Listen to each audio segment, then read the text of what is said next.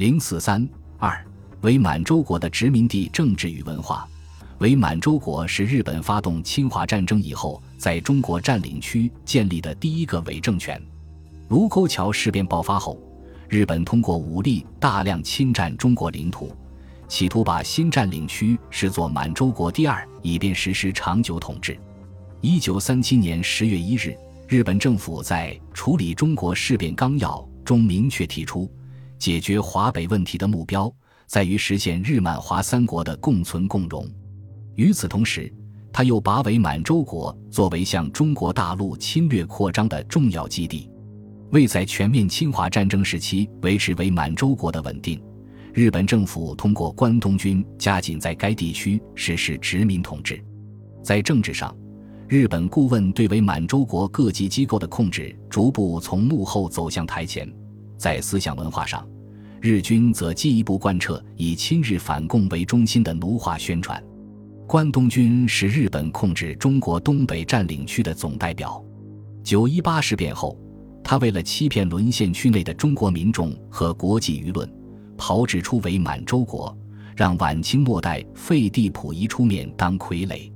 日本内阁在溥仪上台之际即制定《支那问题处理方针要纲》。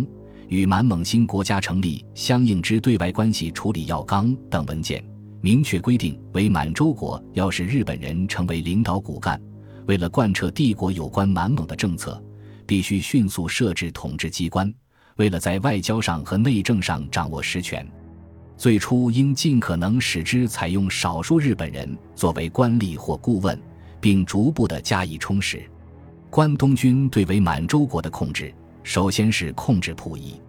按照伪满组织法，皇帝总揽立法、行政、司法三项大权，还能统帅三军，颁布紧急训令，有权大赦、特赦。实际上，这些权力并不属于溥仪，而是归关东军所有。关东军曾在一篇题为《满洲国的根本理念与协和会的本质》的文件中，这样阐述日满之间的关系：满洲国皇帝基于天意。即天皇之圣意而即位，因此必须为皇道联邦的中心，天皇服务，以天皇之圣意为己心，以此作为即位的条件。关东军司令官作为天皇的代理人，必须是满洲国皇帝的师傅和监护人。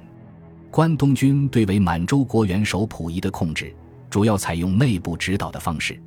表面上，溥仪是伪满洲国皇帝。但他的一切活动必须听从关东军的摆布，关东军的意见通过设在皇帝身边的常驻代表转达。陆军中佐吉刚安直曾连任十年代表，直到日本战败为止。他因控制溥仪有功，官阶跃升至陆军中将，但在关东军司令部开始时只挂了参谋头衔，至一九四零年才有了一个帝室御用挂的专用头衔。从外表看。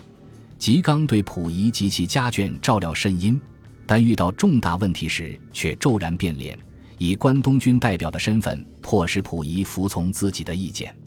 溥仪曾这样说：“我出巡接见宾客，行礼训示臣民，举杯祝酒，以致点头微笑，都要在吉刚的指挥下行事。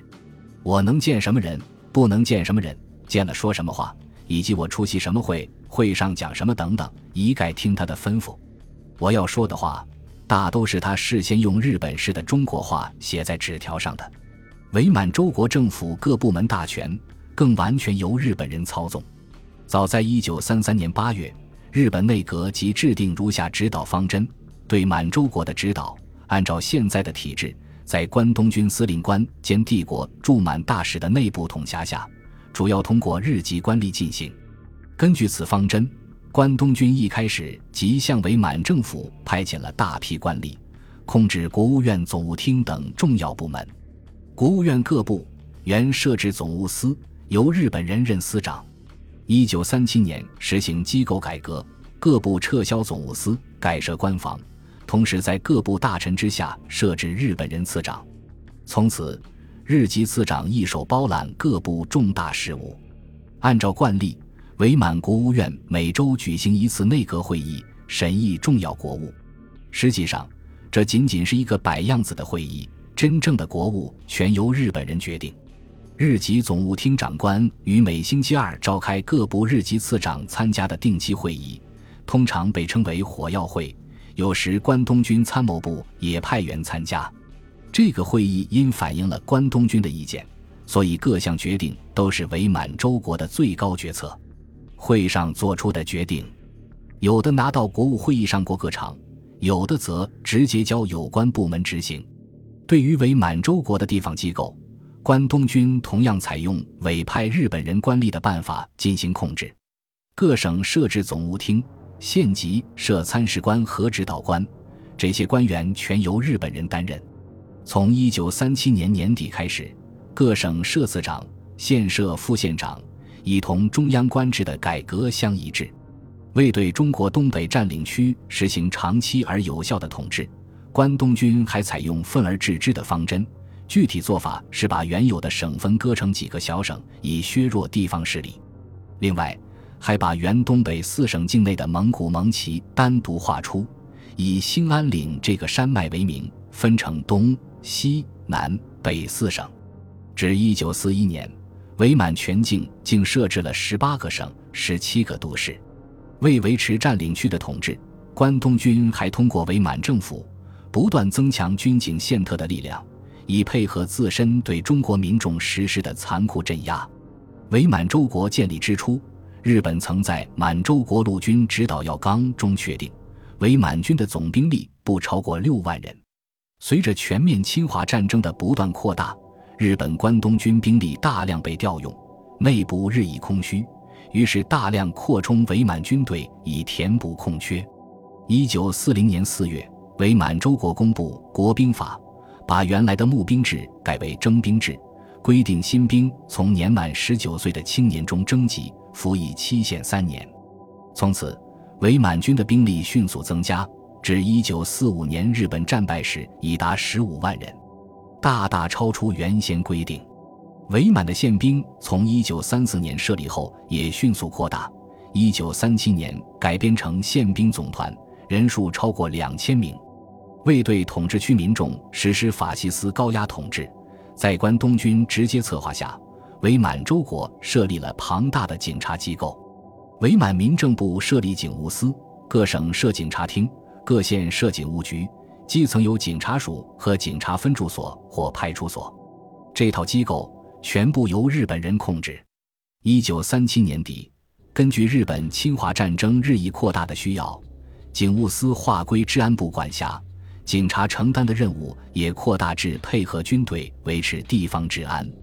伪满的警察根据不同需要，可分为许多种类，如保安警察。以对付抗日游击队的武装反抗为主，配有强大火力；特务警察以对付中共地下抗日宣传为主，强调研究侦破的策略；经济警察以保护各种物资和资源为主，会同经济部门设立各种关卡，查处经济案件。日满军警机关除对伪满境内爱国民众实施血腥的武装镇压以外，还在政治上进行各种迫害。随着日本侵华战争形势的恶化，这种迫害也日益加剧。一九四一年十二月，伪满政府颁布《治安维持法》，其中规定，凡以变革国体为目的之团体的组织者、参与者、指挥者，以否定国体或从事可能有损建国神庙及地势尊严事情为目的之团体的组织者、谋划者、指导者等，都要处以死刑或无期徒刑。该法规严厉而又空泛，致使大批无辜民众惨遭酷刑或被杀害。一九四三年又颁布《保安矫正法》和《思想矫正法》两项法规，前者规定可以把认为有犯罪危险的人送进矫正辅导院，一面进行精神训练，以免强制服劳役；后者规定对可能犯有政治罪的人实行预防拘禁，同时也施以劳役。根据这两项莫须有的法令，日满军警可以任意给普通民众戴上一顶有犯罪可能的帽子，然后把他投入监狱。除利用国家机器对占领区民众实行高压统治之外，日满当局还将法西斯组织协和会当作殖民统治的另一个工具。协和会于一九三二年七月正式宣告成立，由郑孝胥任会长。溥仪任名誉总裁，关东军司令本庄繁任名誉顾问。协和会的前身是满洲青年联盟雄风会，该组织骨干是活跃在东北地区的一小撮日本法西斯分子，其中大部分是满铁成员，他们是网罗汉奸、制造伪满洲国的急先锋。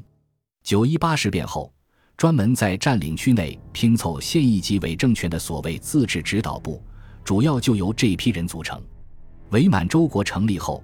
自治指导部的部分成员进入各级政权机关，另一部分人员则开始筹划建立统一国民思想、进行思想战的全满统一的国民组织。几经商议，决定成立满洲国协和会。这是一个御用机构，活动费用全部由伪满洲国政府提供，总部亦设在伪满国务院内。协和会的组织机构分为中央事务局。地方事务局和办事处三级，该组织的势力迅速向各地渗透，会员也日益增多。至卢沟桥事变爆发前夕，在县、旗、市所设的本部机关有几百个，分会有两千七百余，会员总数达到八十万。日本发动全面侵华战争后，该会一面继续扩充势力，同时紧密配合日本国策。大力宣传所谓圣战之真实意义，发起各种运动。本集播放完毕，感谢您的收听，喜欢请订阅加关注，主页有更多精彩内容。